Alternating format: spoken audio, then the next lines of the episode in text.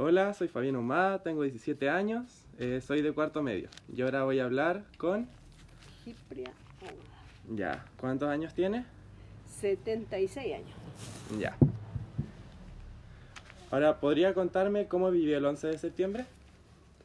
Eh, lo viví bien, bien, no sé, para la época y el campo era normal, pero mirándolo desde ahora, no sé, porque ese día fuimos con mi marido a los Andes, en carretera.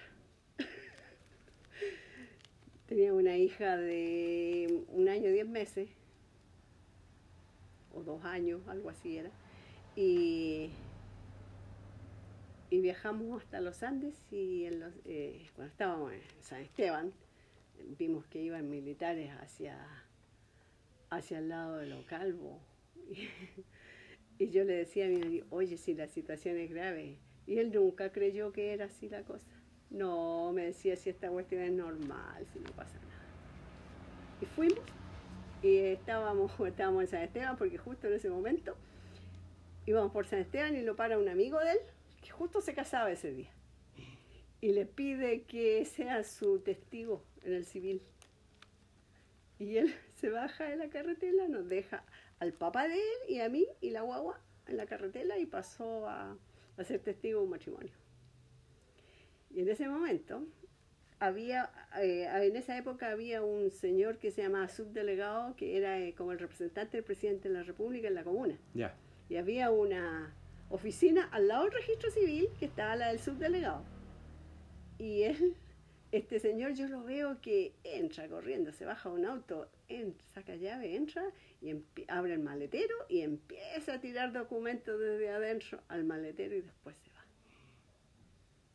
Cuando después, después aparecen los militares y se van hacia el Higueral y todos con las caras negras. Y se veía y todos con los, fusiles.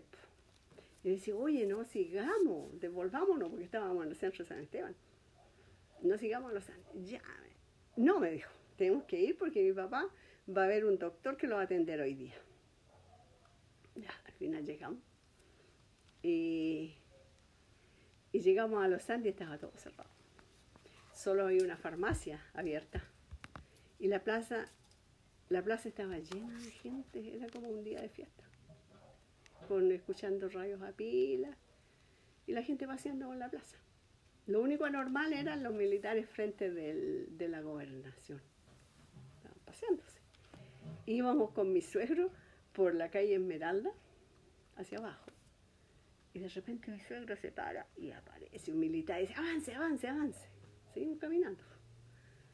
Y más abajo está la farmacia Cóndor y esa era la única que estaba abierta. Entonces ahí entró a comprar unos medicamentos y todo lo demás estaba cerrado. Y nos fuimos a un día a atender, a atender el médico y dice, no, hoy día no viene. Así que nos tuvimos que regresar a la casa, pero no había nada anormal en el camino. Todo estaba bien. Y después, eh, ¿en qué repercusiones tuvo en dónde vive? Ninguna, Ese día ninguna. ninguna. Ni más adelante tampoco. Solo era en los Andes y... Era en los Andes. En San Esteban un poquito de movimiento y era en los Andes donde había más, pero yo no vi nada, cosa más que los militares que hacían avanzar rápido a la gente nomás. ¿Y tuvo algún problema durante todo el golpe de Estado y la dictadura? No. Ah, No, nada. Y lo extraño fue que antes del golpe de Estado hubo ese desabastecimiento grande que no había nada en ninguna parte. Fue el golpe de Estado y aparecieron todas las mercaderías. Había de todo. No sé, todo estaba escondido parece. Pero lo viví así. Ese fue el día que siempre lo recuerdo. ¿Y acá, por ejemplo, la mercadería tuvo algún problema? No. No, después del golpe de Estado ninguno. Ah, ya. Lo principal fue que después del golpe de Estado no pasaba ningún inspector de impuestos internos durante muchos años. Ya. En el 74 eh, falleció un caballero que vivía en la, en la casa, que lo había criado mi abuelito y que era el que para los mandados de la casa. y falleció como a las 12 de la noche y había toque de queda.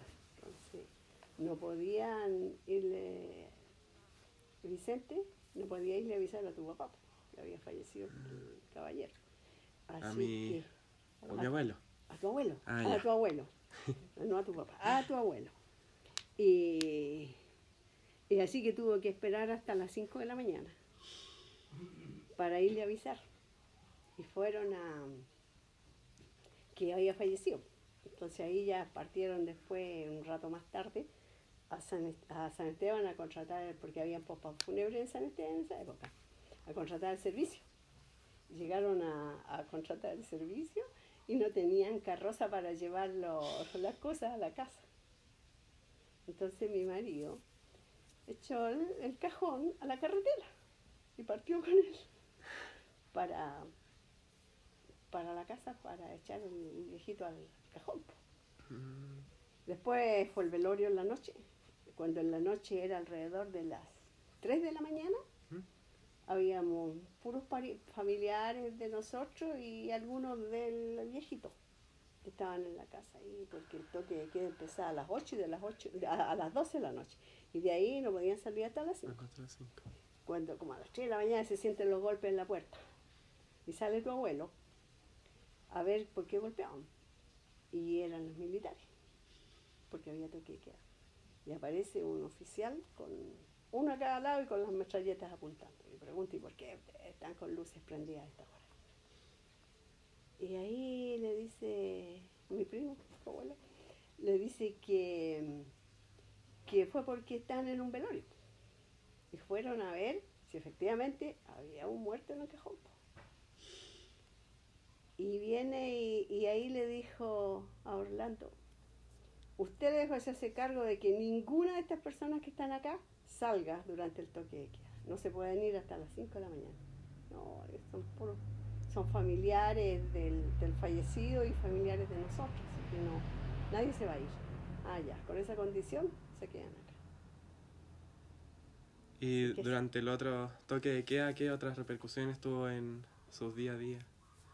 Por ejemplo, antes se juntaban para otras actividades. Sí, po, antes se juntaba la gente, los vecinos, iban a otra casa a, a conversar, a tomar mate en la noche, hasta un rato. Y, la- y- y después de eso ya no. Ya la vida fue distinta. Ya empezamos a ser como más individualistas. Y llegó la tele. Ahí llegó la tele y ya, ya se fueron olvidando vecinos y vecinos. Pero la vida de antes era, antes del 73, era como eh, mucha una vida de vecinos y de parientes, porque los parientes iban a la casa una vez por semana, iban a ver a mi abuela. Y después de eso, ya no. Es que cambió. también tuvo desconfianza del otro, porque a veces había gente de la misma familia que eran sapos, que los podían, de- de- lo- los podían ahí eh, delatar. Y eso quedó en la sociedad, la desconfianza del otro empezó ahí. Porque cualquiera podía sapear. Sí. Y Así que eso fue lo del 73. Pero para mí todo lo demás no, no hubo ninguna otra, aunque sí yo escuché después relatos de gente que sí estuvo detenida y que yo no lo podía creer lo que me contaban, que se los habían llevado al paraíso, eh, de la forma en que habían desaparecido y después aparecido, en- sobre todo en lo calvo. Hubo mucha gente así. Pero yo no lo quería creer y yo decía, uy, todas estas horro- horro- atrocidades eh, ocurrieron sí. y yo no tenía idea. Porque vivimos casi en la nada. Claro, Mm, Ya. Ahora sí, entonces ahora sí sería todo. Ya. Muchas gracias. ahí, ahí quedó un poquito más largo.